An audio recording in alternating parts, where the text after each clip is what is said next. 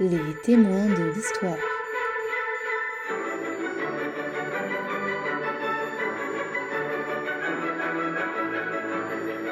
Bonjour à tous et bienvenue dans les témoins de l'histoire. Dans l'épisode d'aujourd'hui, nous allons retourner 124 ans en arrière, le 4 mai 1897, au bazar de la Charité. En cette fin de 19e siècle, marquée par des avancées majeures, cette vente de charité reconnue brûlait dans un incendie, causé par un malencontreux accident de cinématographe.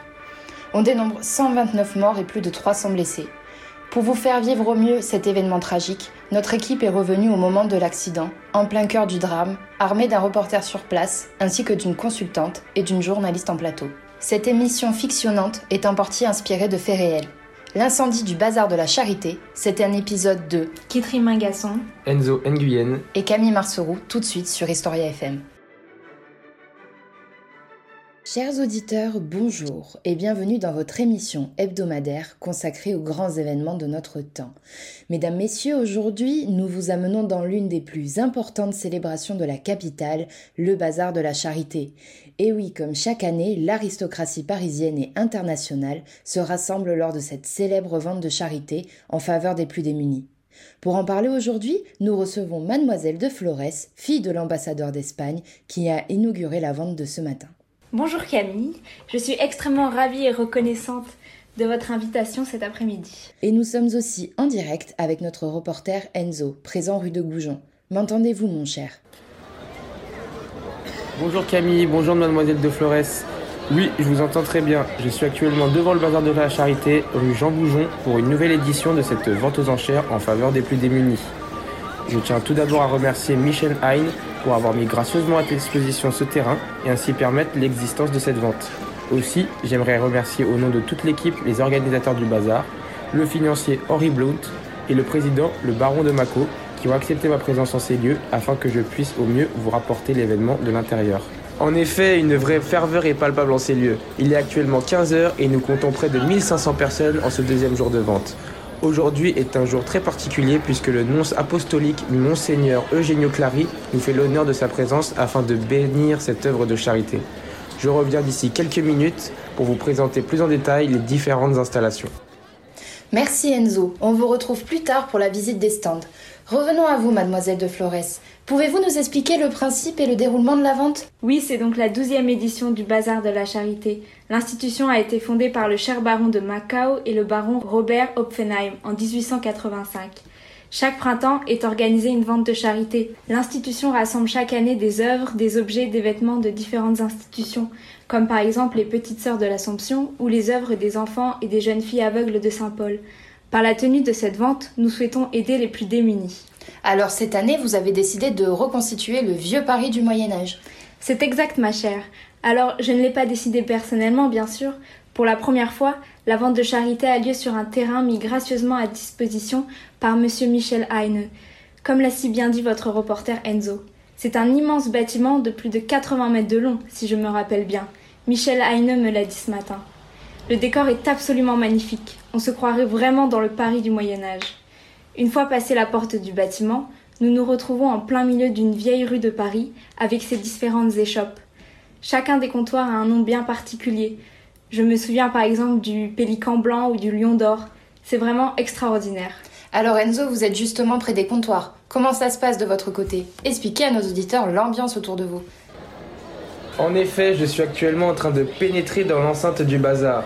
Comme le disait notre cher invité, l'ambiance du jour est absolument somptueuse, avec une décoration entièrement inspirée du Moyen Âge, avec ses éventaires, ses échoppes, ses murs tapissés de lierre et de feuillage.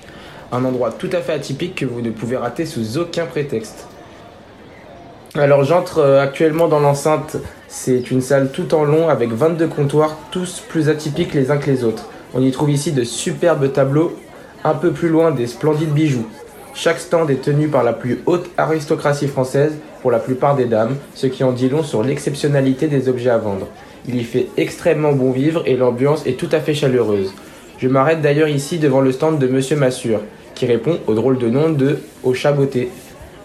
Bonjour monsieur, dites-moi en plus sur votre échoppe, quelles sont vos convictions?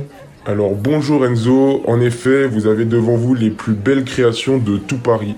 Ici, voici un splendide tableau réalisé par le maître Jules Adler surnommé le peintre des humbles, formé, je le rappelle, aux Beaux-Arts de Paris. Je tiens à rappeler la cause noble pour laquelle je suis présent aujourd'hui. Toutes les plus belles mains de Paris se sont unies afin que cette œuvre de charité soit un franc succès. Je fais d'ailleurs partie de ces humbles personnes pour qui donner est plus important que recevoir. C'est un grand plaisir d'être ici et j'invite tous les auditeurs à venir à mon échoppe. Notez bien Au Chaboté, la plus belle du bazar. Merci beaucoup, monsieur Mazur, pour votre témoignage et je vous souhaite un bon bazar à vous.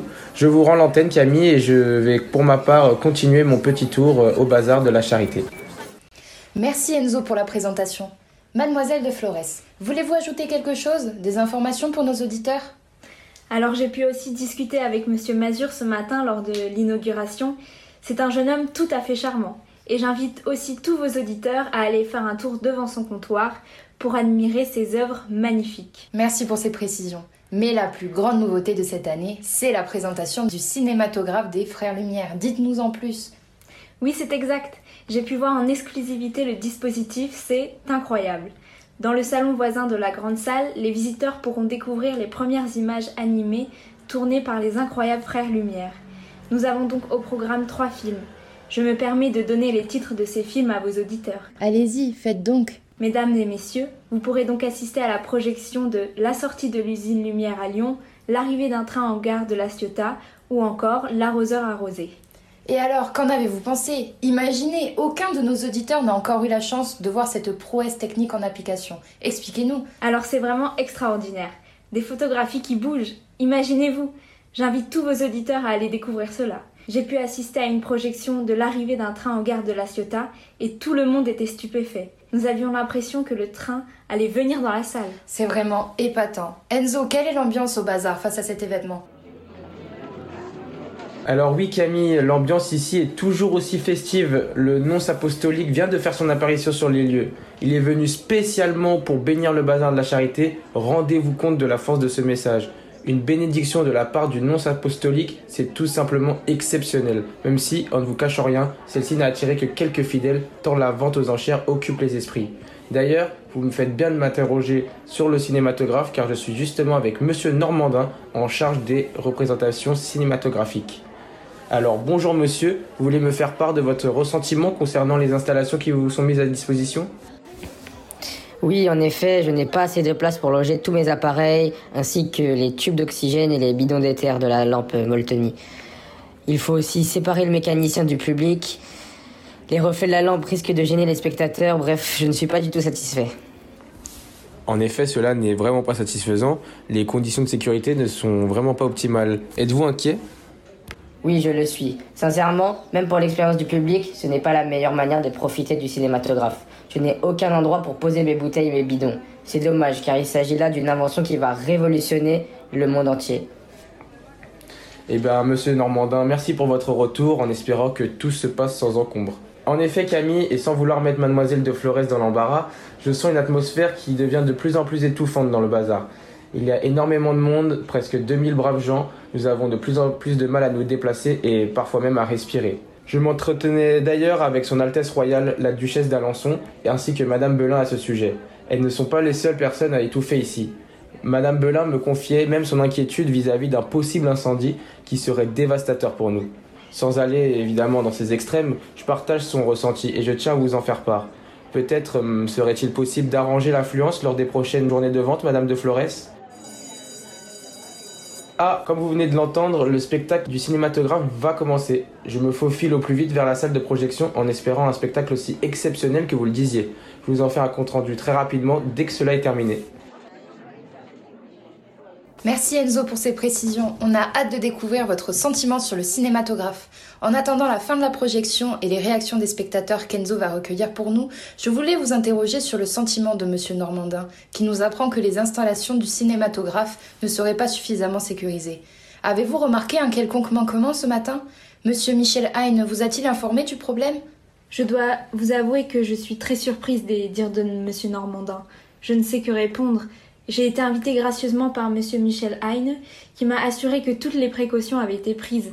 J'ai visité la salle ce matin et Monsieur Normandin était très impatient de commencer la projection. Je dois me rendre à nouveau demain au bazar. Ah, je suis désolée de vous couper, mademoiselle de Flores, mais on m'informe que notre reporter est en ligne avec nous. Écoutons-le. Euh, oui Camille, euh, en effet il se passe quelque chose de très très grave ici. La projection du film avait débuté sans aucune embûche, mais tout d'un coup les vapeurs d'éther ont pris feu. Nous sommes en train d'être évacués par le duc d'Alençon dans un calme qui reste tout à fait relatif. Attendez, attendez, le bazar commence à prendre feu, tout est en flammes, tout le monde se pousse, des gens se font piétiner, c'est terrible. Que Dieu nous vienne en aide, s'il vous plaît, que Dieu nous vienne en aide. C'est terrible. C'est horrible, nous sommes 1200. Tout le monde ne va pas s'en sortir. Le plafond est en train de s'effondrer. Nous, nous ne vous entendons plus. Enzo, vous êtes toujours en ligne avec nous? Je crois que nous avons perdu le contact avec notre reporter sur place. Avant de poursuivre cette émission, nous allons lancer une séquence musicale afin de pouvoir renouer le contact avec le bazar.